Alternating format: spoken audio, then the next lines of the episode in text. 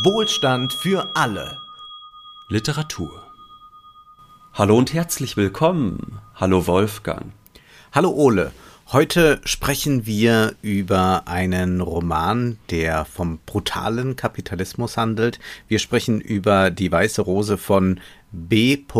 Traven oder wie manche fälschlicherweise sagen, B. Traven. Aber dieser Autor hat einen deutschen Ursprung und zugleich müssen wir sagen, wir wissen über den Autor sehr wenig, beziehungsweise dieser Autor ist ein großes Mysterium. Dieser Autor heißt, so hat man dann nach Jahrzehnten, nach langen Recherchen herausgefunden, eigentlich Otto Feige. Er stammt aus äh, Preußen aus Brandenburg ist dann in äh, den 20er Jahren ausgewandert, war kurz in England, hat dann aber in Mexiko gelebt und unter Pseudonym gearbeitet. Es gibt keine handschriftlichen Dokumente von ihm, damit man keine Rückschlüsse auf seine Person ziehen kann. Er wollte als Autor eigentlich ganz verschwinden. Am liebsten hätte er gar keinen Namen auf dem Buch gehabt. Aber so entschied er sich dann für B. Traven und er konnte sich tatsächlich ähm, über Jahrzehnte versteckt halten. Es gab keine Fotos von ihm. Der Mann, der betrafen war, das gibt es inzwischen äh, sehr gut recherchiert als äh, Dokumentation, eine BBC-Doku, die ist auch bei YouTube zu finden. Es gibt aber auch äh, viele Literaturwissenschaftler und Autoren, die sich mit dem Phänomen Betraven auseinandergesetzt haben, denn dieser so berühmte und zugleich unbekannte Schriftsteller fasziniert selbstredend. Wir reden heute nicht über seinen bekanntesten Roman. Wir sprechen ja über die Weiße Rose, aber der bekannteste Roman ist wohl das Totenschiff von 1926 wurde auch verfilmt. Interessant ist auch, dass äh, bei den Verfilmungen zu Lebzeiten immer wieder ein Mann beim Dreh auftauchte, der ein Gesandter war von Betraven, der das Ganze überwachen sollte oder dann auch äh, einige Einwände hatte und der sich dann auch mit einem Pseudonym vorstellte. Und es ist wohl sehr wahrscheinlich, dass es sich da doch dann um Betraven selbst handelte. Man kann das alles äh, recherchieren, wie äh, diese äh, Spurensuche Suche verlaufen ist. Das ist äh, auch nochmal ein spannender Roman an sich. Beethoven ist ein Autor, der unter Literaturwissenschaftlern, vielleicht weil er so unbekannt war, für großes Interesse gesorgt hat, aber seine Literatur war eine, die sich vor allem an ein breites Publikum gerichtet hat. Äh, die geschätzte Gesamtauflage liegt bei 30 Millionen verkauften Exemplaren. In über 20 Sprachen wurde seine Werke übersetzt. Er war also ein vielgelesener Autor, der eine Technik äh, des Schreibens hat, über die wir noch sprechen werden. Er ist schon einer, der die verschiedenen Genres, die man kennt, den Kriminalroman, den Abenteuerroman, all das beherrscht, das mit aufnimmt in seine Literatur, aber zugleich gibt es bei ihm einen ganz starken sozialkritischen Impetus oder man kann sagen, manche Passagen sind regelrecht agitatorisch. Er war äh, Gewerkschaftssekretär. Er wurde in äh, jungen Jahren auch gesucht nachher von der Polizei wegen sozialistischen und anarchistischen Umtrieben. Kurzum, er war ein linksradikaler Autor und darum geht es ihm auch in seiner Abenteuerliteratur, äh, die Gesellschaftskritik erzählerisch an ein breites Publikum zu bringen. Und das ist ihm auch gelungen, wenn man sich diese Erfolge ansieht. 1969 stirbt er dann in Mexiko. Und Ole, du musst uns jetzt ein bisschen was erzählen zu diesem Roman, der den Titel hat Die Weiße Rose und wir denken da natürlich an die Weiße Rose, an die Widerstandsbewegung und es gibt ja auch Gerüchte, dass diese Widerstandsbewegung sich den Namen von diesem Roman hat äh, geliehen. Ja, denn auch Hans Scholl wusste um diesen Roman, schätzte diesen Roman. Es ist äh, auch wenig verwunderlich, denn zu dieser Zeit, du hast es schon angesprochen, waren die Romane Beetravens millionenfach verkauft. Das fand ich schon mal bemerkenswert. Ich hatte tatsächlich bis vor kurzem noch nie von Betraven gehört. Ich weiß nicht, wie das bei dir ist, ob er dir ein Begriff war. Ich hatte auch nie etwas von ihm gelesen, aber kannte diese Geschichte, dass man ihn immer gesucht hat und nicht so richtig ah. finden konnte. Mhm. Ja, also ich wusste bislang nicht um ihn. Äh, ich kannte Der Schatz des Sierra Madra als Titel. Das ist ja auch einer seiner bekanntesten mhm. Romane, habe aber auch nichts von ihm gelesen. Von daher war das jetzt eine sehr interessante Erfahrung. Du hast es schon gesagt, das war ein Linksradikaler. Man könnte sogar sagen, es war auch ein praktizierender Revolutionär. Also in der Münchner Räterepublik, da mischte er mit, was dann auch der Grund war, warum er gesucht wurde und untertauchen musste. Und äh, ja, du hast es schon gesagt, die Lebensgeschichte, die sollte sich jeder am besten einfach selbst durchlesen. Da gibt es die kuriosesten Szenen, etwa, dass alle Dokumente, die es über ihn gab, dann äh, bei einem Erdbeben verschollen gingen, was ihm dann überhaupt mhm. ermöglicht hat, auf diese Art und Weise unterzutauchen. Also es ist eine ganz großartige Lebensgeschichte, die uns aber heute gar nicht so sehr kümmern soll, denn es geht ja um seinen Roman Die Weiße Rose. Und die Weiße Rose ist in diesem Roman der Name einer Farm. Es ist eine Indianerfarm in Mexiko. Dort lebt äh, Jacinto Yanez, heißt der Mann. Ich hoffe, ich spreche ihn richtig aus. Dort lebt Jacinto Yanez äh, in quasi feudalen Verhältnissen. Er ist der Patriarch dieser Farm. Die Menschen um ihn herum arbeiten für die Farm. Sie betreiben äh, zu großen Teilen Subsistenzwirtschaft, teilweise dann aber auch, zumindest auf kleinerer Stufenleiter, produzieren sie durchaus für den lokalen Markt, um ein bisschen an Geld zu kommen, um ein bisschen äh, doch äh, tauschen zu können. Und es ist eigentlich so, dass Jacinto sich gar nicht groß bereichern will an diesen Menschen, die da bei ihm arbeiten. Er möchte mit ihnen in Harmonie leben. Er möchte äh, so so wie seine Väter und Väterväter gelebt haben, äh, eigentlich alles weiterführen. Dann jedoch kommt es zum Ölfund. Auf dieser Farm auf der Weißen Rose steht mutmaßlich ein großer Ölfund an und die Condor Oil Company aus den USA, die bereits alle umliegenden Grundstücke gekauft hat und nun auch auf diese Perle, die da so mittendrin ist, wartet, die klopft dann an und macht ihm Angebote, eins nach dem anderen. Es geht um Millionen von Dollar und das, obwohl er noch nie eine größere Geldsumme gesehen hat. Und wir werden da gleich nochmal genauer drauf zu sprechen kommen. Dieser Reiz, dem unterliegt er keineswegs. Es ist für ihn überhaupt nicht interessant, so viel Geld zu bekommen und er weigert sich. Das ist der erste Teil des Romans, der eigentlich sehr schnell erzählt ist. Dann gibt es einen großen Teil in diesem Roman, der sich um die Geschäftswelt in den USA dann wiederum dreht. Wir begleiten vor allem den Chef der Condor Oil Company, Mr. Collins, bei seinen Streifzügen. Wir erfahren seine Lebensgeschichte, wir erfahren auch seine Bettgeschichten, wir erfahren von seinen Affären, die er nebenbei hat, die er haben muss, um in der Geschäftswelt überhaupt bei den anderen Männern gut angesehen sein zu können. Und diese Geschichte, die wird dann natürlich am Ende zugespitzt auf den finalen Wettlauf um die weiße Rose, wo wir wahrscheinlich aber noch gar nicht so genau jetzt zumindest zu diesem Zeitpunkt der Folge sagen wollen, was da passiert. Am Ende wird es wahrscheinlich notwendig sein, das kann man vielleicht schon mal sagen, denn sonst lässt sich schlecht über eine sehr gute Pointe, die am Ende des Romans steckt, reden. Aber Wolfgang, sag du uns doch erstmal, was dein erster Eindruck beim Lesen dieses Romans war. Mein erster Eindruck war, dass wir es hier mit einem Roman zu tun haben, der nicht unbedingt von einer erzählerischen Kraft getragen wird, um es einmal vornehm auszudrücken. Denn äh, das, was du jetzt gerade beschrieben hast, ist ja äh, so gestaltet, dass wir diesen Grundkonflikt haben.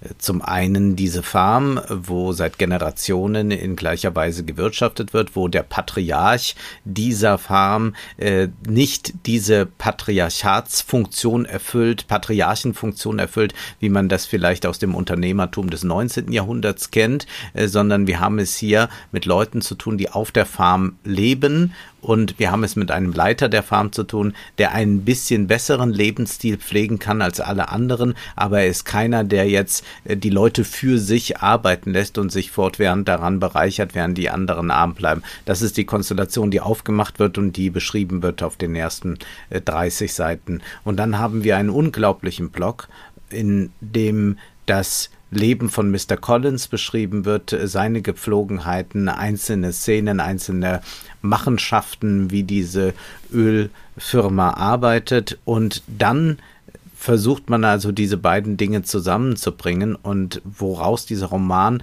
in äh, einem doch beträchtlichen Umfange besteht, ist die Beschreibung von vorkapitalistischen Verhältnissen und von kapitalistischen Verhältnissen, so dass man sagen würde, bei einem Artikel, also es ist sehr nah an äh, dem journalistischen Schreiben dran, würde man das alles vielleicht sogar genauso machen. Szenischer Einstieg, ja, hier auf der Farm und dabei Mr. Collins im Büro. Und dann will man aber die eigentlichen Kräfteverhältnisse beschreiben. Das funktioniert aber erzählerisch natürlich nicht, wenn man immer nur beschreibt und beschreibt und sehr skizzenhaft dann einzelne Figuren auftreten lässt. Also Mr. Collins äh, unterhält äh, einige Mätressen, könnte man sagen, und äh, dann wird beschrieben, wie das äh, zu der Geschäftswelt dazugehört und äh, wie anspruchsvoll die einzelnen Damen sind und äh, was das dann wieder für Mr. Collins bedeutet und dass die Ehe aber auf keinen Fall in Frage gestellt werden darf. Und das wird ausgeführt, ausgeführt, ausgeführt, aber wir haben sehr selten eine Dynamik, die sich aus der Erzählung heraus ergeben könnte. Und äh, dadurch bekommt man es zwar ziemlich gut aufgeschlüsselt, wie diese Verhältnisse sind, aber es ist doch nicht auf einem literarischen Niveau, wie wir das beispielsweise bei Solar lesen können. Und damit meine ich jetzt auch vor allem das Paradies der Damen, also wo wir auch hm. die Entwicklung haben hin zu äh, einem Monopol. Äh, wir sehen diese unglaubliche Verdrängung von kleinen Geschäften und hier sehen wir jetzt die äh, Verdrängung von äh, fast archaischer Landwirtschaft. Das kann man anders erzählen. Äh, Betraven tut das nicht, sondern es ist schon ein großes Zugeständnis an das journalistische Schreiben und an das sozialkritische Schreiben, das direkt aufklären will. Also wir haben was sehr stark Appellatives auch mhm. in dieser Literatur.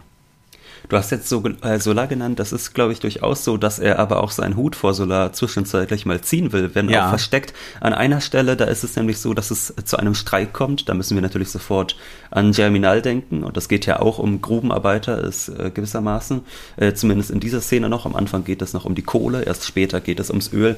Und da schreibt er dann 240.000 Arbeiter standen im Streik, was sicherlich eine Referenz sein wird zu Solar, äh, wo ja das Dorf der 240, also jetzt nicht 240.000, aber das Dorf der 240 dann in den Streik tritt. Er will gewissermaßen mhm. in die Fußstapfen sicherlich von Solar treten, da als ähm, Nestbeschmutzer, als jemand, der da aufwirbelt, der die Verhältnisse unbeschönigt zeigt. Aber du hast völlig recht, es ist literarisch nun ja nicht überragend. Wir können nun natürlich nicht für das Gesamtwerk Beetravens sprechen, aber es ist doch so, dass man auf der einen Seite unglaublich viele, ich sage mal, ähm, Erklärungen hat darüber, was an diesen Orten passiert. Also zum, jetzt, ich lese einfach mal eine Passage vor, ja. damit man sich vorstellen kann, wie das beschrieben ist. Da heißt es zum Beispiel, die Hacienda machte ihren Besitzer nicht reich, wohl nicht einmal wohlhabend, denn alles und jedes wurde in althergebrachter Weise kultiviert und bewirtschaftet. Es ging auf der Hacienda gemächlich und gemütlich zu. Niemand regte sich auf. Es wurde nicht gehetzt, nicht getrieben. Und wenn wirklich einmal geschimpft wurde, so geschah das nur der Abwechslung wegen und weil das Leben ja so eintönig verlaufen würde, wenn nicht gelegentlich einmal die Ventile geöffnet würden. Die helfenden Hände auf der Hacienda waren Totonaca-Indianer wie der Besitzer. Sie bekamen keine hohen Löhne, gewiss nicht. Aber jede Familie hatte ihre Hütte mit einem geräumigen Hof. Die Familie konnte Vieh halten, nach Belieben und auf dem Lande, das ihr entsprechend ihrer Kopfzahl zugewiesen war, anbauen was ihr für ihren Unterhalt nötig schien. Also man hat die ganze mhm. Zeit diese Beschreibung und das ist nicht einfach nur am Anfang, dass man sagt, gut, hier ist eine Exposition, hier muss man erklären, an was für einem Ort das ist, mit was für Leuten hat man es hier zu tun, sondern es durchzieht eigentlich diesen gesamten Roman, dass man diese Beschreibungen hat des Milieus, in dem man sich dort befindet, dass aber eigentlich die Handlung selbst also die am Anfang des Romans begonnen wird, dass die nur einen sehr geringen Teil dessen, was hier erzählt wird, ausmacht. Das ist eigentlich äh, entweder Milieubeschreibung oder zu ganz großen Teilen, dass dann die Geschäftsvergangenheit von Mr. Collins erzählt wird, die natürlich jetzt nicht gänzlich uninteressant ist, aber doch einen, wie ich finde, übermäßig großen Teil der Erzählung einnimmt. Und dann hat man zusätzlich zu diesen Beschreibungen noch eine ganz andere Form von Beschreibungen. Da fehlt mir jetzt ein guter Begriff für. Man könnte es vielleicht sagen, es sind alles Thesen. Mhm. Man, ja, man es könnte, ist ein Thesenroman. Ja, auch. lass mich mal den Anfang zitieren, weil das ein wunderbares Beispiel dafür ist, wie das funktioniert und wie dann auch wirklich der ganze Roman funktioniert. Direkt äh, eingestiegen wird im ersten Kapitel mit den Worten, die Condor Oil Company war unter den amerikanischen Ölkompanien, die ihre Unternehmungen auf Mexiko ausgedehnt hatten, durchaus nicht die mächtigste. Aber sie hatte den stärksten Appetit für die Entwicklung eines Individuums wie für die Entwicklung eines ganzen Volkes ist der Appetit bestimmt. Erst recht und ganz besonders ist ein guter Appetit bestimmt für die Entwicklung eines großkapitalistischen Unternehmens. So, und das geht jetzt immer so weiter. Und man hat mhm. immer diese Ist, ich sag mal, diese Ist-Beschreibung. So ist es. Der Appetit muss groß sein. Das ist wichtig für einen Staat. Das ist noch wichtiger für ein Land und so weiter. Ne? Also man hat immer diese Erklärungen, die einem eben ja durchaus etwas lehren sollen. Da können wir auch gleich nochmal drüber sprechen, wie viel da ökonomisch eigentlich gut ist und was eher schwach beschrieben ist. Aber das macht es äh, jetzt nicht unbedingt vergnüglich zu lesen auf die Dauer. Es ist sehr marxistisch geprägt und mhm. wir haben ja solche Beschreibungen auch äh, bei Lenin hin äh, zum Monopol, also das, was äh, ja. Lenin da beschreibt als äh, ähm, eine, eine ganz natürliche Entwicklung des Kapitalismus, das wird hier einfach noch einmal paraphrasiert und angereichert mit Figuren. Man kann es natürlich auch bei Lenin direkt lesen und braucht dann vielleicht Betraven nicht dafür. Andererseits ist natürlich die Idee hier von Betraven, das äh, zu popularisieren für Leute, die garantiert nicht zu Lenin greifen würden. Aber vielleicht können wir erst einen Schritt zurück tun und uns äh, fragen, wo liegt eigentlich das Problem, wenn man auf diese Weise erzählt? Äh, zunächst einmal ist es ja schon so, dass Literatur Wissen vermitteln kann. Im Sinne von Liter äh, naturwissenschaftlichem oder auch ökonomischem Wissen. Und dann haben wir es hier äh, mit einer Literatur zu tun, die zugleich auch wachrütteln will, die jetzt nicht gleich auch zum Streik aufruft, aber es nahelegt, äh, über so etwas nachzudenken. Und das Problem, glaube ich, ist, wenn man das erzählerisch gestalten will, äh, dass man das, was da eigentlich stattfindet, nämlich dass Verträge geschlossen werden, dass Gespräche im Hinterzimmer stattfinden, dass äh, Leute losgeschickt werden, um den anderen zu überreden, das Land doch zu verkaufen, zunächst einmal sehr zäh sind. Also was auch äh, große Anwaltskanzleien tun, äh, was heute bei Schiedsgerichten stattfindet, ist nicht in dem Sinne spannend, was wir unter Spannung im Unterhaltungsgenre verstehen. Und nun ist jetzt Solar jemand, der es äh, schafft, da eine große Liebesgeschichte zum Beispiel zu erzählen. Also beim äh, Paradies der Damen. Und dass wir da eine Zuspitzung haben, dass es einmal hin zum Monopol geht, aber auch hin zu dieser Liebe. Das bleibt hier aus. Äh, beziehungsweise wir haben zwar das Thema Liebe, aber das ist nur so angedockt an die Existenz von Mr. Collins. Und dadurch gelingt es nicht, eigentlich das, was Spannung und auch ähm, Amüsement bringen kann bei der Lektüre, zu verknüpfen mit dem, was man auch an politischem Anspruch hat. Und dadurch ist es ein äh, sehr disparater Roman, aber auch nicht in allen Teilen ein schlechter Roman, denn was ja doch sehr erstaunlich ist, ist, dass wir es hier mit der Beschreibung einer vorkapitalistischen Existenz zu tun haben, die in einem ganz starken Maße romantisiert wird. Also es ist ja wirklich dieses Bild äh, von äh, den äh, Indigenen, die dort ihre Arbeiten verrichten. Ein Tag vergeht wie der andere, aber für jeden ist gesorgt, niemand muss hungern, man ist äh, glücklich mit dem, was man hat. Die Kalküle der Geschäftswelt versteht man eigentlich gar nicht. Also man spricht eine völlig andere Sprache und nicht nur versteht man es nicht, weil äh, wir es bei dem äh, Indianer mit einem Analphabeten zu tun haben, sondern äh, generell ist man überhaupt nicht in dieser kapitalistischen Logik und denkt deshalb anders. Und dann gibt es aber äh, gegen Ende hin äh, diese Idee, dass der Kapitalismus ja schon einen Fortschritt bringt, hm. der aus dieser unglaublichen Ödnis äh, des ja. äh, vor sich hin Wirtschaftens einen befreien kann. Am besten ist es, wir fangen mal mit dieser Zustandsbeschreibung an, dieser vorkapitalistischen Verhältnisse mhm. und auch da, wo es so romantisierend ist, um dann später zu diesem, wie ich auch finde, genialen Twist am Ende zu kommen. Es ist so, dass Jacinto ja dieses viele Geld angeboten wird. Und es gibt dann eine Stelle, an der sagt er, wie wollen Sie denn essen, wenn Sie kein Mais bauen? Also er sagt, ja, aber wenn ich diesen Hof hergebe, wenn ich euch erlaube, hier Öl zu bohren und meine Familien, das sind wirklich Dutzende Familien, die dort wohnen, wenn die hier vertrieben werden, was sollen sie denn dann essen, wenn sie nicht mehr ihre kleine Parzelle haben, wo sie Mais anbauen können. Also es gibt überhaupt keine Vorstellung einer makroökonomischen Arbeitsteilung, dass man sagt, naja, äh, wenn man das Ganze ein bisschen effizienter gestaltet, dann produziert halt ein Teil der Gesellschaft Mais, der nächste produziert Öl, der nächste produziert Holz und dann wird es auf irgendeine Art und Weise verteilt, dass es für alle genügt. Also eine Vorstellung davon, die ist äh, überhaupt nicht da. Und das ist natürlich erstmal etwas, was wie ich finde, durchaus darauf hindeutet, dass keineswegs alles ähm, sonderlich idyllisch ist an diesen Verhältnissen, die dort gezeichnet nee, werden. Nee, aber die Beschreibung. Die genau, Beschreibung, die Beschreibung, die Worte, selbst. die gefunden werden, also ja.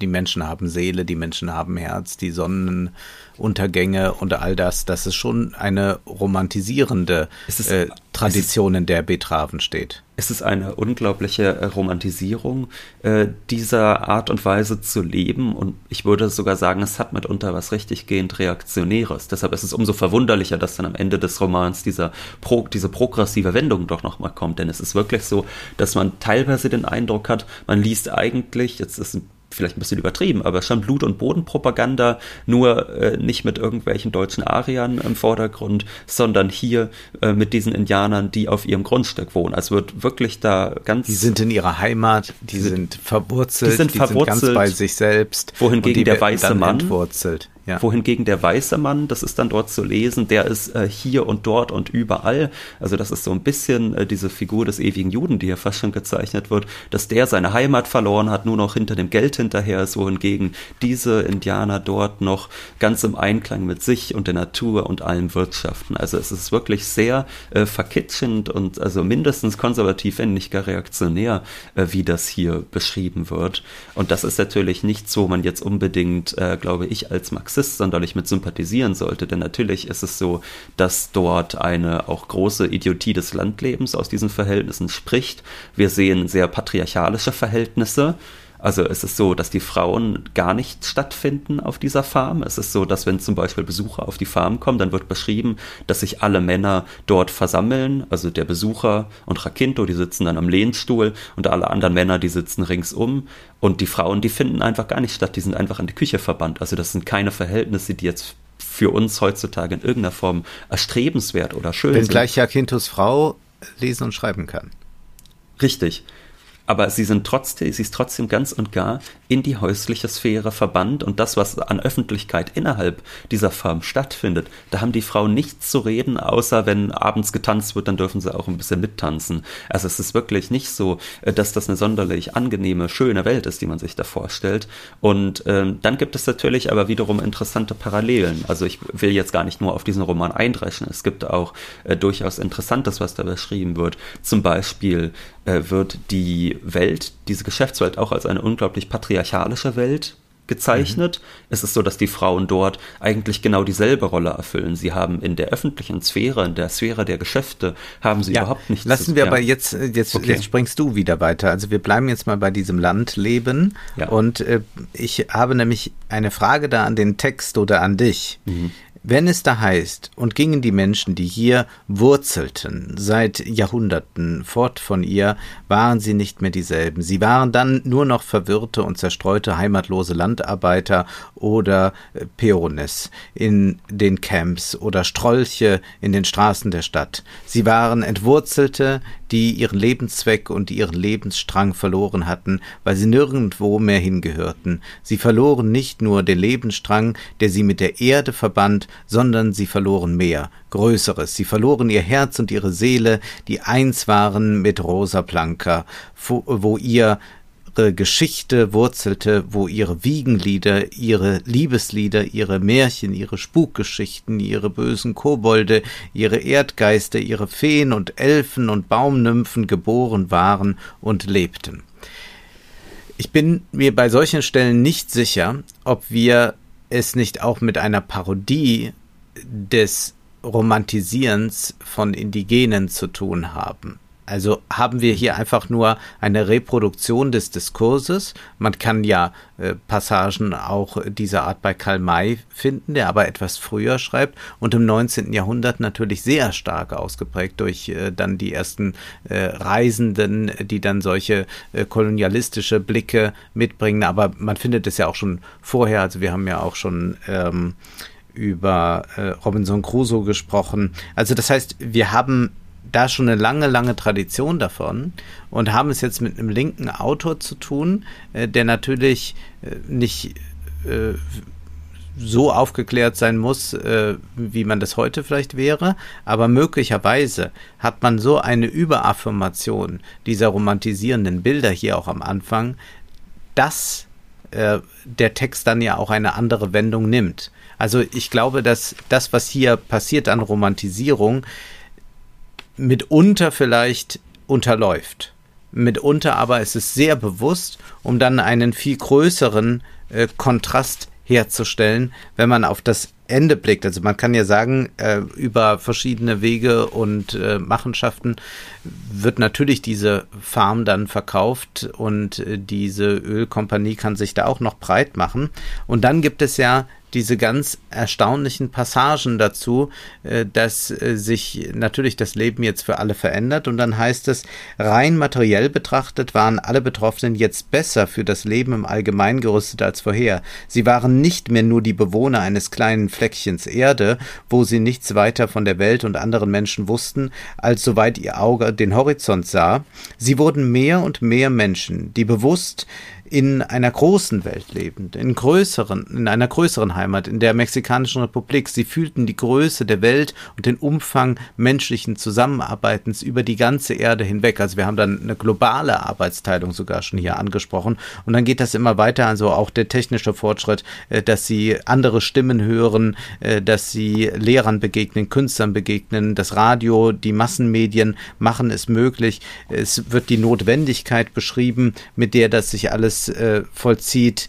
Und dann heißt es auch nochmal hier ganz dezidiert, so fühlten sie auch bald heraus aus gutem, echtem Naturinstinkt, dass sie ebenso wichtig in dieser großen Welt waren wie die Ingenieure und Bohrer. Gewiss hatten sie eine schöne Heimat verloren, eine liebe Heimat, von der sie einst glaubten, dass sie ihren Verlust nicht überleben könnten, aber als sie sehen lernten und als sie begannen aufzuwachen aus ihrer Benommenheit, aus ihren kleinen uralten Gewohnheiten, erkannten sie, dass sie anstelle der kleinen engen Heimat eine größere gewonnen hatten, die auch ihre Schönheit hatte. Ja, die Proletarier haben eine Welt zu gewinnen, könnte man da fast schon. Äh, also hier deutet sich das ja, ja. an. Es geht ja. ja, nicht darum, dass äh, es in diesen Passagen äh, eine Entschuldigung für das Vorgehen der Kompanie, der, der, der mhm. Ölkompanie gibt, äh, sondern man möchte eigentlich jetzt aufzeigen, jetzt ihr Arbeiter seid ihr miteinander vernetzt und äh, der, die Arbeiterklasse hat kein Vaterland und hat deswegen mhm. auch nicht diese merkwürdige Verwurzelungsidee und es wird auch noch damit gesagt, dass grundsätzlich diese Arbeitsteilung und äh, die Effizienz, die mit dieser modernen Produktion hinzukommt, auch dafür sorgt, dass ein Wohlstand erreicht werden kann, der vorher nicht da ist, als Ganzes gesehen und vorurteilslos betrachtet, jede törichte Sentimentalität ausschaltend, also er sagt mhm hier der Autor selbst über sich, ich war töricht sentimental in meinen Beschreibungen zuvor, darf mit Gewissheit gesagt werden, die Menschen hatten viel verloren und bei dem Verlust viel gewonnen, und es kam ein Tag, Monate oder Jahre später, aber der Tag kam, an dem alle mit Recht sagen konnten, wir sind reicher geworden, als wir waren, wir sind größer geworden, als unsere Väter waren, denn wir sind heute Bürger der Erde und was mehr ist, wir sind heute bewusste Bürger der Erde.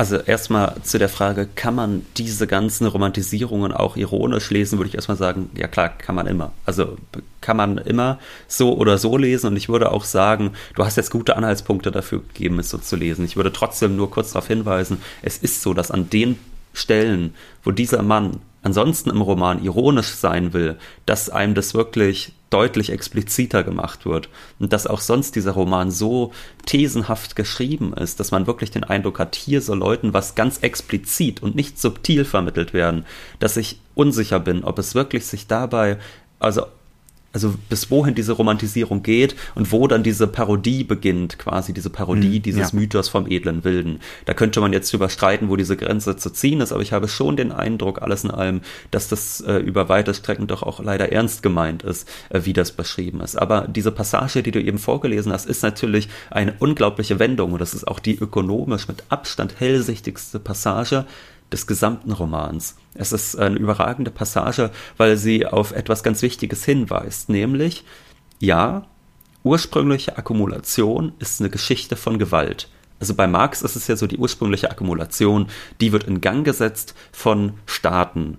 Der ja. Staat, der enteignet die Menschen, um das Land, aber auch ihre Arbeitskraft dem Kapital verfügbar zu machen. Hier haben wir eine etwas andere Geschichte. Hier haben wir eine große Oil Company, die im Nachbarland wildert. Da ist es tatsächlich in diesem Fall sogar eher der Staat, der noch versucht, ein bisschen gegenzuhalten, der mexikanische ähm, der aber auch in allerlei politischen Wirrungen gerade begriffen ist und sich deshalb schlecht wehren kann gegen diese so übermächtige Kompanie. Also hier haben wir eine ursprüngliche Akkumulation, die von diesem Großunternehmen ausgelöst wird. Da können wir vielleicht auch gleich nochmal drauf zu sprechen kommen. Du hast ja schon diesen Vergleich mit Lenin gezogen. Ich finde, mhm. dass, ähm, also ich hatte auch den Eindruck, dass hier sehr viel Lenin drin ist, aber vor allem auch das, was an Lenin nicht stimmt. Also Lenin geht ja dann mhm. davon aus, dass quasi die großen Unternehmen im ähm, äh, Monopolkapitalismus, im Imperialismus eigentlich die Nation beherrschen und die Geschicke lenken. Und da ja. würde ich doch sagen, das, das stimmt einfach nicht und das ist hier ein bisschen plump. Aber trotzdem, was ganz Geniales an dieser Stelle ist, ist, dass hier darauf hingewiesen wird, wir haben diese alten Verhältnisse und ja, die werden mit Gewalt platt gemacht und ja,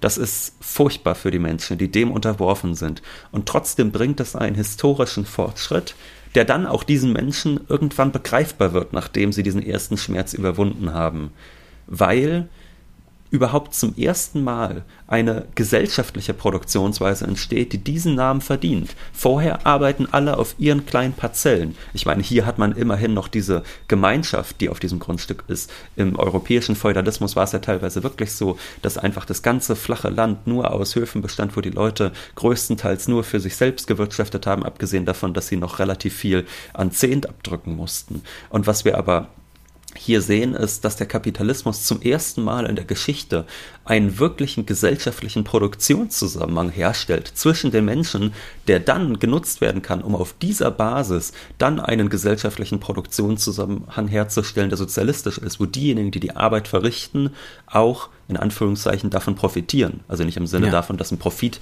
herauskommt, aber dass ähm, sie die Vorzüge dieser gesellschaftlichen Produktionsweise dann irgendwann sich untertan machen. Mhm. Und das finde ich sehr klug, wie das dann doch am Ende dahin geführt wird. Also man, man würde fast äh, lektorierend eingreifen wollen und sagen, mach doch so und so, dann könnte es wirklich ein richtig guter mhm. Roman werden. Aber du hast äh, das Thema äh, Frauen in diesem Roman schon angesprochen und wir sollten da noch ein paar Worte zu verlieren. Du hast es richtig geschildert. Äh, die Frauen haben auf äh, dieser Hacienda nichts zu sagen oder wenig, können aber lesen und schreiben, zumindest einige davon. Also es gibt dann äh, nochmal so eine äh, matriarchale Struktur, über die wir aber zu wenig erfahren, um mhm. jetzt hier äh, große Äußerungen zu tätigen. Aber das sind ja nicht nur die Frauen, sondern der Sohn von Jacinto zum Beispiel, der kann ja dann auch schon lesen. Also ich glaube, ja. es gibt da einfach bestimmte Alphabetisierungsbestrebungen. Es wird ja auch durchaus gesagt, dass sie alle paar Tage mal in die Schule gehen, die Kinder. Ich glaube, das liegt dann eher daran. Genau. Wir können aber festhalten, dass wir bei Collins, also bei dem Chef des Ölkonzerns, es mit sehr vielen Frauen zu tun haben, da er nicht nur verheiratet ist, sondern sich äh, verschiedene wie es dann auch heißt, Chormädchen hält. Äh, das ist etwas, was äh, man im 19. Jahrhundert natürlich auch schon im europäischen Theater hat, also dass äh, die Damen am Theater, die dort arbeiten, natürlich kaum davon leben können und dass die Herren sich dann ähm, da gütlich erweisen, beziehungsweise werden dann so Prostitutionsverhältnisse eingegangen. Das ist aber für einige Frauen dann der große Aufstieg und wir bekommen hier sehr viel Geschichte geschildert über ähm, die Frauen, wie sie ähm, da agieren und wie die Männer agieren. Also erst einmal gehört es zum gesellschaftlichen Status dazu, wie in feudalen Zeiten man Mätressen hatte, so muss man nun auch Affären haben, muss äh, attraktive Frauen haben, die man mit entsprechenden Geschenken dann ausstattet. Teure Autos bis hin zur Luxusjacht ist dann da erwähnt. Und es ist so, dass äh, diese Frauen nun äh, hohe Ansprüche haben. Das Haus muss die besten Möbel haben und viel Möbel. Das Haus muss einen Garten haben, einen gut gepflegten Garten, würdig des Präsidenten einer Ölkompanie, ein gutes, elegantes Auto für sich selbst, ein hochelegantes Auto für die Frau Präsident. So muss äh, sie muss einen Chauffeur haben, denn die Wagen müssen gereinigt werden und es müssen neue Reifen aufgezogen werden, neue Zündkerzen eingesetzt, die Batterien müssen geladen werden und es sind noch eine Menge anderer Arbeiten zu verrichten. Auch die Tochter muss ihr elegantes Auto haben. Sie will mit ihren Freunden und Freundinnen ausfahren, um sich Vergnügungen hinzugeben, die ohne ein Auto zu besitzen zuweilen mit allerlei Schwierigkeiten verknüpft sein können. Was hier erstmal geschildert wird, ist, wie Collins also einen unglaublichen Kostenapparat mit sich herumschleppt. Er hat eine Ehefrau, er hat eine Tochter, die müssen alle entsprechend bestückt werden mit Autos. Dann hat er noch äh, Affären und auch diese müssen entsprechend ausgestattet werden und manche davon äh, sind äh, besonders teuer, aber das bedeutet dann wieder im äh, Verhältnis äh, zu seinen anderen Kollegen, dass er zeigen kann, dass er sich das leisten kann, eine so teure Frau zu unterhalten. Und was wir hier dann erleben ist, dass diese Frauen, äh, vor allem Betty ist es ja, äh, die besonders geschätzt wird und auch ausgestattet wird, äh, dann auch einen großen Einfluss haben. Also es ist ein bisschen wie dann bei Hofe auch, äh, der Einfluss der Mätressen ist ja nicht zu unterschätzen und wie dann auch äh, Betty einwirkt auf äh, diesen Chef der Ölkompanie, wie dann auch versuchen, sich alle gut mit dieser Betty zu stellen, weil sie quasi die Person ist, die direkt mit die Geschicke lenken kann. Ich habe bei der Lektüre denken müssen an einen Artikel, an eine große Reportage, die ich glaube, das war im ersten Corona-Sommer erschienen. Die erschien damals in einem Magazin, das äh, zum Economist gehört. Ich werde den Artikel dann natürlich auch in der Folge verlinken. Und das ist eine Beschreibung der Partyszene, und zwar der VIP-Partyszene. Es gibt äh, wirklich dann VIP-Partys, wo Reiche äh, mit Geld förmlich um sich schmeißen, wo man wirklich davon spricht, dass da einfach fünfstellige Summen an einem Abend gut und gerne mal für Champagner ausgegeben werden.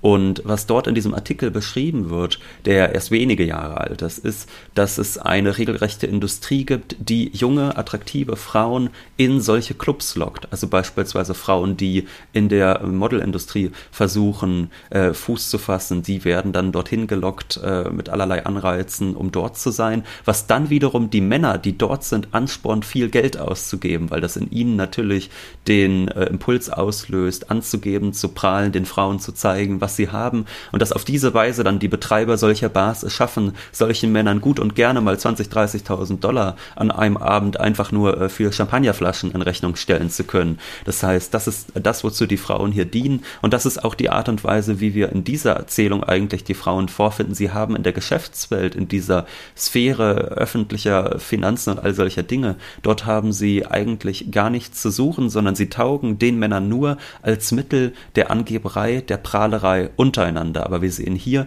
dass eigentlich die Verhältnisse genauso patriarchal, wenn nicht vielleicht sogar noch in viel schlimmerer Weise patriarchal sind als dort auf dieser Hacienda, also was die Abhängigkeitsverhältnisse und all das angeht. Und deshalb ist es auch umso ironischer, wenn dann irgendwann äh, Collins mit einem seiner Lakaien, die, also das ist einer, der eher so für die, ich sag mal, Dirty Jobs zuständig ist, ja, der am Ende dafür mhm. sorgt, dass da auch mal jemand um die Ecke gebracht wird. Wenn er dem dann sagt, ähm, über die Mexikaner. Die Anwälte, die wir da unten haben, sind keine Haselnuss wert, kosten uns eine Unmasse Geld und tun nichts, sitzen den ganzen Tag und die ganze Nacht in ihrem Harem. Sie wissen doch, dass da unten in Mexiko noch die Vielweiberei herrscht. Weiß ich, bestätigte Abner. Hab's erst gestern wieder gelesen, in einer Novelle, in der Zeitschrift Action Stories. Ja, na dann kennen Sie ja das Land und die Leute, die da hausen äh, ist dann die Antwort. Ja. Also ja, viel, viel Weiberei, Weiberei ist schlimme Sache. Nicht äh, erlaubt, sondern äh, die Ehe muss äh, weiterhin geschützt werden und auch die einzelnen Affären äh, wollen Dürfen nicht nichts die, voneinander wissen. Äh, sollen nichts voneinander wissen, sie wollen aber auch nicht die Ehen zerstören und die Ehefrauen wiederum wollen auch äh, so tun, als gäbe es diese Affären nicht, damit das äh, Konstrukt bürgerliche Gesellschaft erhalten bleibt. Aber es ist ja schon so, dass diese einzelnen Frauen, also vor allem jetzt Betty wird hier herausgestellt, innerhalb dieses Abhängigkeitsverhältnisses eine enorme Macht akkumulieren kann. Äh, da heißt es dann, alle Herren des Aufsichtsrates, die hier im Allerheiligsten versammelt waren, hatten von Betty gehört. Unter einer Fürstin hatten sie sich stets sehr viel vorgestellt. Sie wird nämlich als Fürstin bezeichnet dann. Wenn von der Freundin eines Magnaten gesprochen wurde, dass sie fürstlich aussehe, so hatte man sofort eine, äh, seine bestimmten Ideen, Ideen und Vorstellungen, die durch den Film gebildet wurden. Durch den Film, wo eine ehemalige Verkäuferin in einem Krawattenladen so lange aufgezaubert, aufgepinselt, aufdiamantet, aufgeglittert, aufgeklaspert, aufgeastlert, aufgeseidet, meine Güte, bis sie das Fürstinnenbedürfnis der Stenopistinnen und der Lohnlistenschreiber befriedigt. Also hier geht es nochmal auch um den Einfluss des Kinos. Das ist ja schon fast wie bei Krakauer mit den Ladenmädchen, äh, die dann sich auch herausputzen, um dann äh, auch fürstlich auszusehen und am besten einen Fürsten sich zu angeln. Und dann heißt es aber, Betty war zur Fürstin geboren und sie war nie etwas anderes gewesen als Fürstin, dass sie hier mit Donner und Blitz hereingestürmt kam, erniedrigte sie nicht, sondern bestätigte sie nur in ihrem Range als Fürstin. So hat eine Fürstin mit ihren Untertanen umzuspringen, und die Untertanen hatten still zu sein und dürfen nicht mucksen oder sie werden alle gehängt. Also wir haben es hier schon mit einer Emanzipation innerhalb eines Abhängigkeitsverhältnisses zu tun. Und das wird ja dann nochmal groß gewendet und das finde ich wirklich herausragend. Wir haben ja viel äh, gesprochen in den letzten Jahren über den 1% äh, Feminismus, über äh, die Kritik von Nancy Fraser an äh, all diesen äh, rein identitätspolitischen Bestrebungen, die sagen, wir brauchen einfach mal mehr Frauen in Aufsichtsräten. aber sie hat immer gesagt, die Arbeiterklasse, die auch zu einem großen Teil weiblich ist, diese wird völlig außer Acht gelassen. Und dann lesen wir hier Folgendes bei Betraven, das fand ich so erstaunlich. Nun darf in Amerika eine Frau viel mehr tun und viel mehr wagen, als ein Mann auch nur zu denken sich erlauben dürfte. Sie ist die freieste der Frauen in der freiesten der Republik des Universums. Sie ist die freieste, solange sie gut gekleidet ist, solange sie nicht in einer Arbeiterprozession die rote Fahne trägt, solange sie nicht streikende Textilarbeiterin ist, solange sie nicht kneift und geifert, weil ihr Mann als streikender Bergarbeiter von der Miliz erschossen wurde, solange sie nicht pazifistische Propaganda macht. Sobald sie das tut, wird sie mit dem Knüttel der Polizisten genauso gut auf dem Schädel gepfeffert wie der Mann. So weit kann die Freiheit selbst in der freiesten Republik nicht gehen.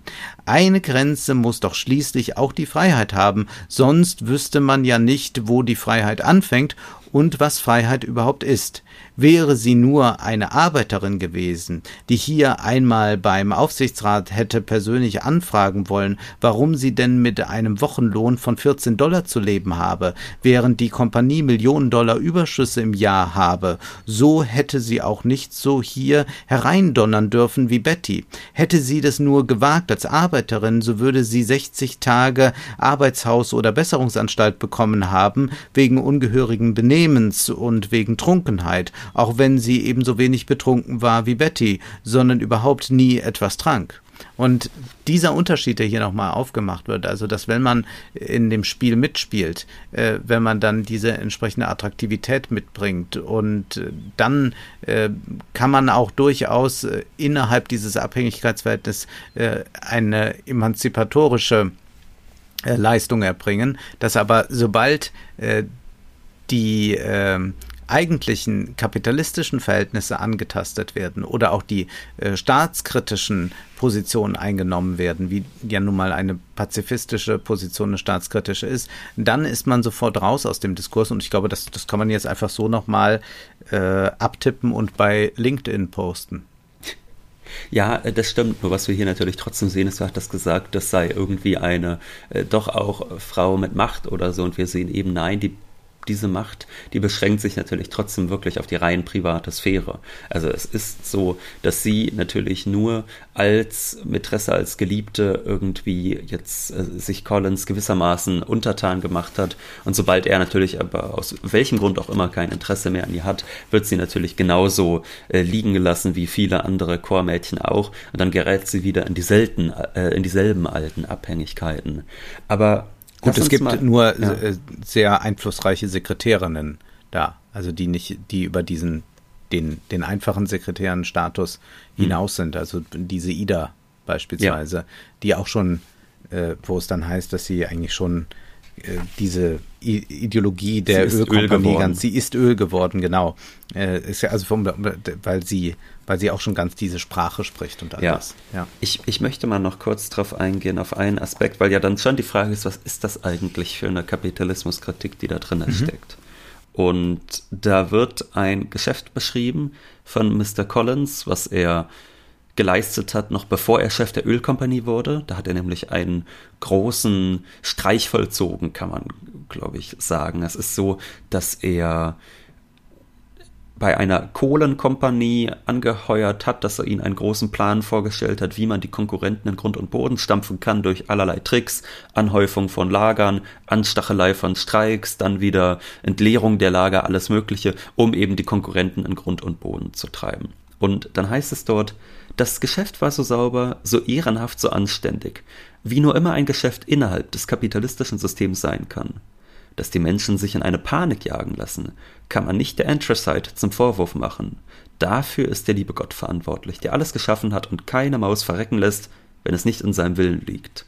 Ließen sich die Menschen nicht erschrecken, könnte nie jemand Millionen verdienen. Nie könnte jemand Menschen für seine Privatzwecke gebrauchen, wenn die Menschen mehr Selbstvertrauen und mehr Mut hätten und sich nicht fürchteten vor einigen Tagen Hunger und vor dem Alter. Also was er hier behauptet, der Betraben ist, die Leute, die lassen sich an so einer Börsenpanik, äh, lassen die sich Angst machen, dadurch verkaufen die meinetwegen ganz schnell ihre Aktien, äh, weil sie glauben, die hätten wahnsinnig an Wert verloren und durch diese Panik schmeißen sie dann das, was wertvoll ist, weg und schmeißen damit eigentlich auch ihren ganzen Lebensabend über den Haufen und auf der anderen Seite sehen wir dann den Gewinner dieses Nullsummenspiels und das ist dann äh, diese Company, diese Kohlenkompanie. Und das ist dann so die Erklärung, wie Menschen Millionen machen. Und da würde ich entgegenhalten, nein, das ist wirklich einfach nicht richtig. Also ja, diese Fälle gibt es und irgendwie werden hier in diesem Roman immer nur diese Fälle beschrieben, dass man mächtige Unternehmen hat, die dann eine Börsenpanik und solche äh, Tricksereien äh, betreiben. Und das wird dann auch immer so getan, als müsste man nur so diese drei Strippen ziehen und dann würde die gesamte Börse sich in Aufruhr bringen lassen. Ich würde behaupten, jetzt wenn nicht gerade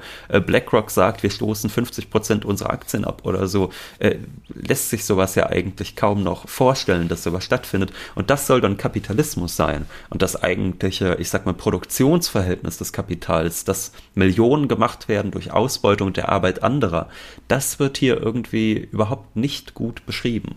Ja, was eigenartig ist, weil man ja diese Ausbeutungsgeschichte hat in Form der Landnahme und natürlich ja. arbeiten dann dort auf dem Land äh, Menschen, die schlecht bezahlt werden dafür, dass die Ölkompanie immer reicher wird. Und stattdessen wird sich die ganze Zeit mit diesen Börsenspekulationen abgegeben. Und ja, sowas gibt es natürlich, gab es in der Vergangenheit mehr, weil natürlich da noch ganz anders mit ein paar Hebeln was zu äh, verändern war. Das ist tatsächlich heute eher schwierig. Also diese ganzen Ideen, die es ja immer dann gibt, äh, dies und das, also so auch Verschwörungstheorien, dies und das ist passiert, äh, denn seht her, wie die Börsenkurse sich entwickelt haben, dann denkt man, naja, äh, aber das, äh, dieser Zusammenhang, der muss erstmal hergestellt werden. Das ist vielleicht noch bei kleinen Aktien oder so, wäre da noch was möglich, aber bei den Big Playern äh, müsste da schon sehr viel ausgelöst werden und wahrscheinlich werden die Kosten, die damit verbunden sind, sehr viel höher als die Gewinne nachher an den Börsen. Äh, das ist äh, tatsächlich ziemlicher Humbug. Ich glaube, dass es interessanter ist, äh, zu überlegen, äh, inwieweit der Roman zu uns heute spricht, wenn wir auf diese rechtlichen Fragen blicken. Also klar, es gibt hier einen Mord, der am Ende dazu führt, dass äh, diese Hacienda in die Hände des Ölkonzerns fällt. Aber wir sehen, dass hier einfach von denen Recht gemacht werden kann, die die Macht haben. Und wenn wir uns zum Beispiel an Katharina Pistos Buch Der Code des Kapitals erinnern, du hattest sie ja auch interviewt, dann sehen wir natürlich, dass das überall, ob in Schiedsgerichten oder auch sonst wo stattfindet. Oder denken wir nur mal an die Landnamen, die es in so vielen Städten gibt in Deutschland, wenn es plötzlich heißt, ja, wir renovieren hier und dann werden Luxuswohnungen daraus gemacht und dann werden auch Leuten Abfindungen gezahlt, dass sie diese Wohnung schnell verlassen. Sie dürfen aber nicht sprechen darüber, wie hoch diese Abfindungen sind, müssen Knebelverträge unterschreiben, haben natürlich gar nicht die finanziellen Möglichkeiten, das mal richtig mhm. gegenchecken zu lassen. Das heißt, die werden jetzt nicht gleich aus dem Fenster gestoßen, aber wenn man sich weigert, dann wird da schon mit, werden da Maßnahmen ergriffen, was Mieterhöhungen anbelangt oder dauerhafter Baulärm, dass es einfach unerträglich wird, in diesen Wohnungen zu wohnen, was nicht sehr viel von dem unterschieden ist, was wir hier bei Betraven lesen können. Das heißt, äh, da, wo einfach Recht durch Kapital gesetzt wird und danach sich wieder so eine Rechtsform drum bildet, so ja auch, man muss dann nachher nochmal gucken, dass es doch irgendwie hm. so nach äh, war, aber auch äh, gesetzlich okay aussieht.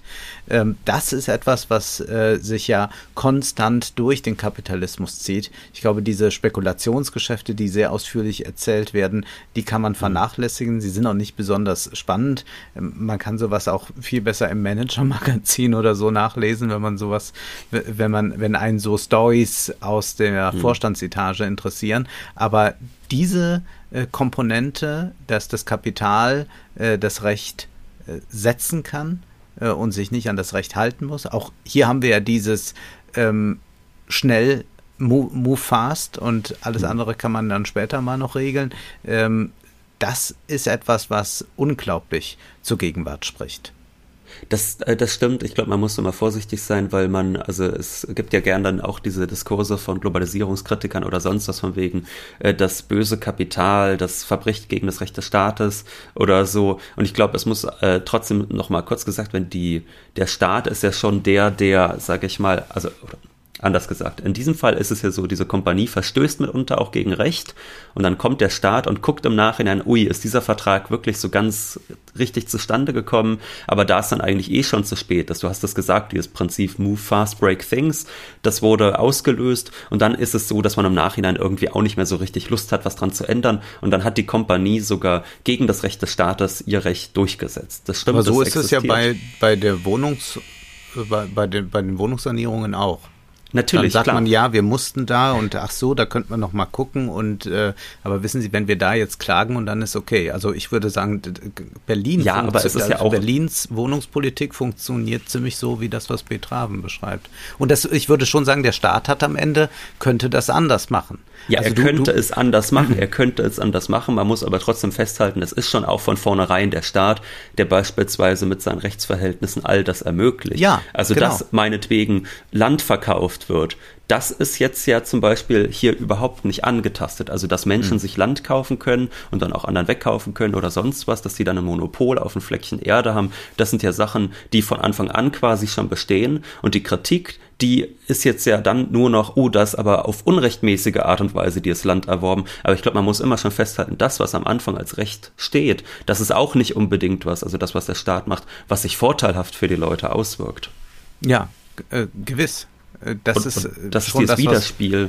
Also ja. es ist nicht nur das Kapital, was sich da jetzt auf eine, ich sag mal, etwas äh, ruppige Weise da was aneignet, was ihm eigentlich gar nicht nach geltendem Recht zuteil werden dürfte, sondern auch wenn es nach geltendem Recht stattfinden würde, wäre es immer noch eine Enteignung der Allgemeinung. Darauf wollte ich nur noch kurz hinaus. Ja, ganz sicher. Und das ist äh, auch eine Leerstelle in diesem Roman, dass man eigentlich vom Staat viel zu wenig mitbekommt, sondern ja. eigentlich nur noch mal so am Ende ähm, wird nochmal was geprüft, aber am Ende ist es dann auch so in Ordnung.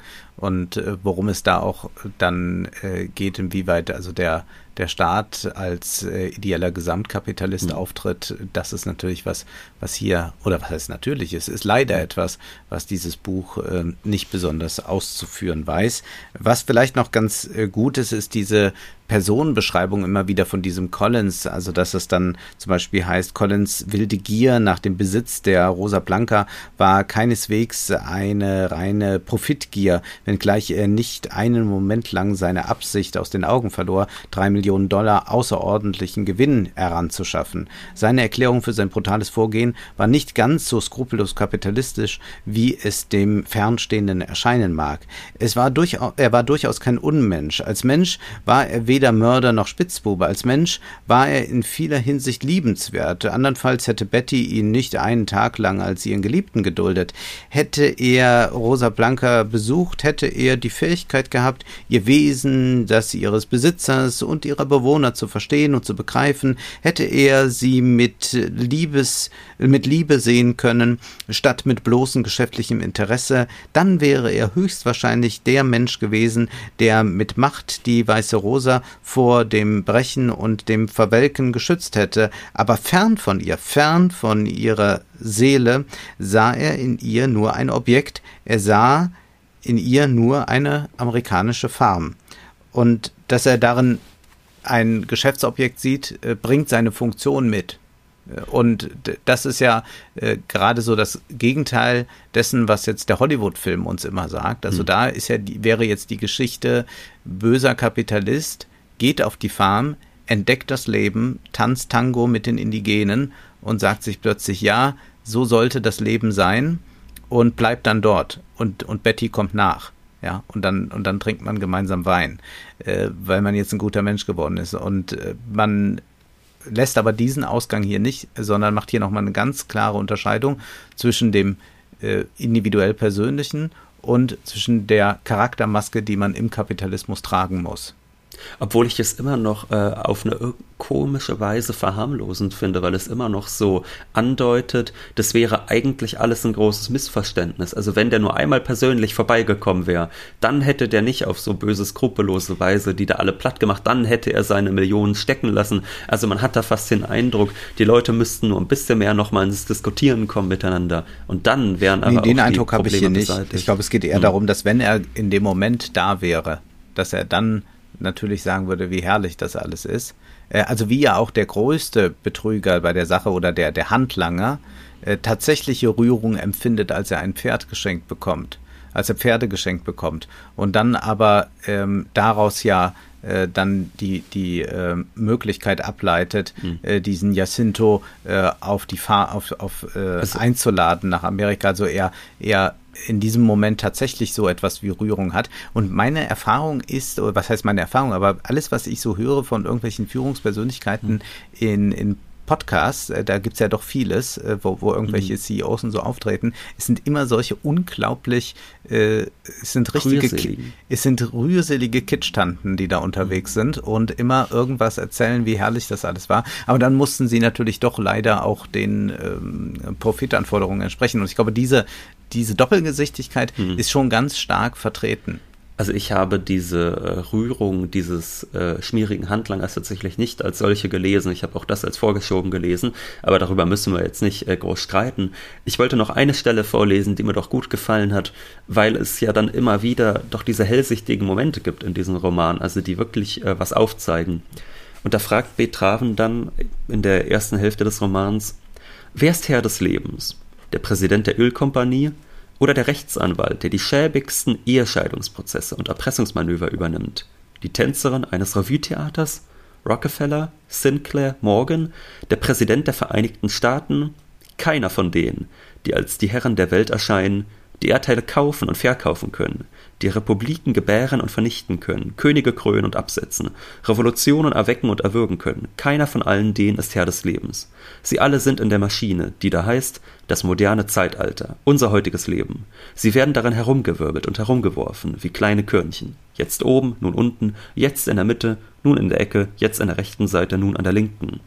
Vielleicht war der Herr des Lebens Jacinto, der Indianer, der La Rosa Blanca besaß, ohne sie zu besitzen. Er war der Herr des Lebens, bis zu jenem Tage, an dem herausgefunden wurde, dass La Rosa Blanca an ihrem Boden Öl trug, dann hörte auch Raquinto Yanez auf, Herr des Lebens zu sein, denn nun wurde auch er ein Körnchen, das in der Maschine hin und her gewirbelt wird. Und das ist deshalb, finde ich, so eine hervorragende Stelle, weil wir vorher ja die Beschreibung auf dieser Farm haben. Es ist ein persönliches Abhängigkeitsverhältnis, was da besteht. Er will zwar nicht wirklich der große Herrscher sein, aber de facto ist er schon der Patriarch der Farm mhm. und alle anderen sind von ihm und seiner Gnade abhängig, auch wenn er die natürlich, weil er ein guter ist, niemals zu was Bösem missbrauchen würde, diese Macht.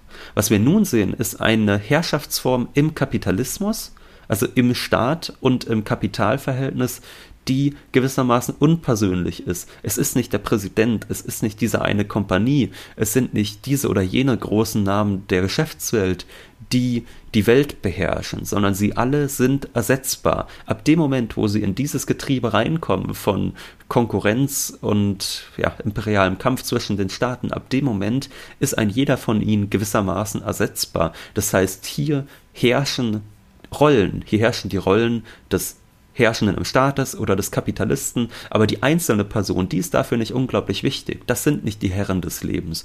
Und solange Jacinto dort auf seiner kleinen Farm bleibt, wo so eine persönliche Herrschaft ist, die sehr isoliert ist von diesem großen gesellschaftlichen Ganzen, solange ist er tatsächlich noch Herr des Lebens und ab dem Moment, wo dort Öl gefunden wird, wo er von Interesse ist für die Geschäftswelt, für den globalen Kapitalismus, ab diesem Moment ist er nicht mehr der Herr des Lebens. Und das finde ich ist eine äh, der ja. gelungensten Beschreibungen dieses Romans das stimmt.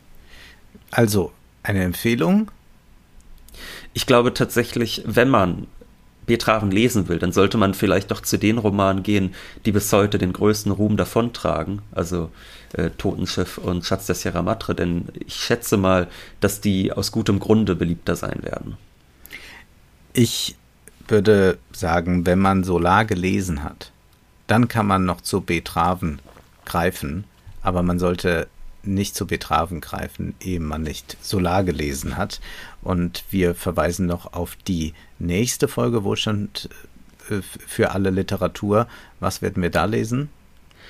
Ja, wir haben ja vor einigen Monaten schon Franziska Linkehand von Brigitte Reimann gelesen und nun lesen wir einen weiteren Roman, der kürzlich äh, wieder erschienen ist, nämlich Ankunft im Alltag. Ein im Gegensatz zu Franziska Linkehand auch abgeschlossener Roman. Und wie immer der Hinweis, wir freuen uns sehr, wenn ihr diesen Podcast finanziell unterstützt. Das ist möglich über Steady, über Patreon, über PayPal und natürlich auch über Banküberweisungen. Alle nötigen Informationen dazu stehen in der Beschreibung. Jetzt ist erst einmal Schluss für heute, denn Zeit ist Geld. Prosit. Das war Wohlstand für alle. Ihr könnt uns finanziell unterstützen über paypal.me-ole und Wolfgang oder über die in der Beschreibung angegebene Bankverbindung. Herzlichen Dank.